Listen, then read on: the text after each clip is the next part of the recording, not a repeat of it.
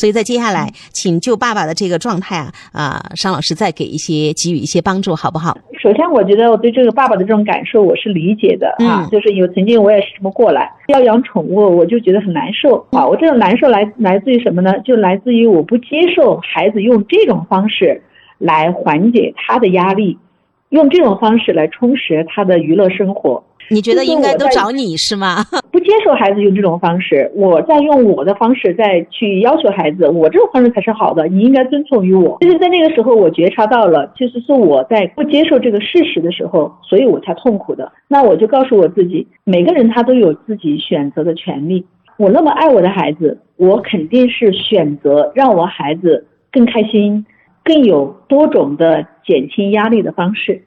呃，既然我选择要爱孩子、支持孩子，那我要去选择尊重他的选择。如果说我在尊重他的选择的过程当中，我会要付出一些代价，而这些代价并不能够危及到我的健康和生命，那我觉得这是没有问题的。这个女子为母则刚，难道这点支持我都不能够给予孩子吗？好，我那是真的就是这样子把自己心理建设做好的。所以这个爸爸也要去内观一下，就是我们要不要选择去支持我的孩子？他去选择他喜欢的方式来娱乐、休闲和减压，我们愿不愿意给予他支持？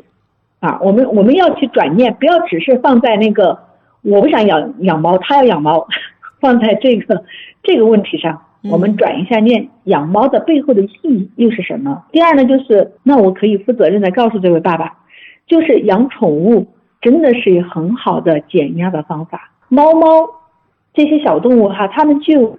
极强的疗愈功能，我自己我都是能够感受得到。包括我的先生，他以前也是不喜欢小动物的。自从我们家养了猫猫之后，他竟然会去包那个猫猫。他在包那个猫猫的时候，我发现他。一下变得好温柔。你跟你们家先生这个经历啊，在网上各种段子啊，我早就看过了，特别好玩。就是当我抱回一只猫的时候，我爸妈特嫌弃，还会骂我；然后当我抱回一只狗的时候，我爸怎我妈怎么怎么骂我。但是当他们相处一段时间之后，他们就是猫猫和狗狗的地位上升了，我的地位下降了。对对对对对，有这种段子的，我女儿也跟我讲过。我女儿也说，她说妈妈，你看爸现在的这种状态跟那个网上那个一样的，开始嫌弃猫猫，后来是嫌弃我。啊，我们到底在讨厌什么，在厌恶什么？其实爸爸真的可以问问自己。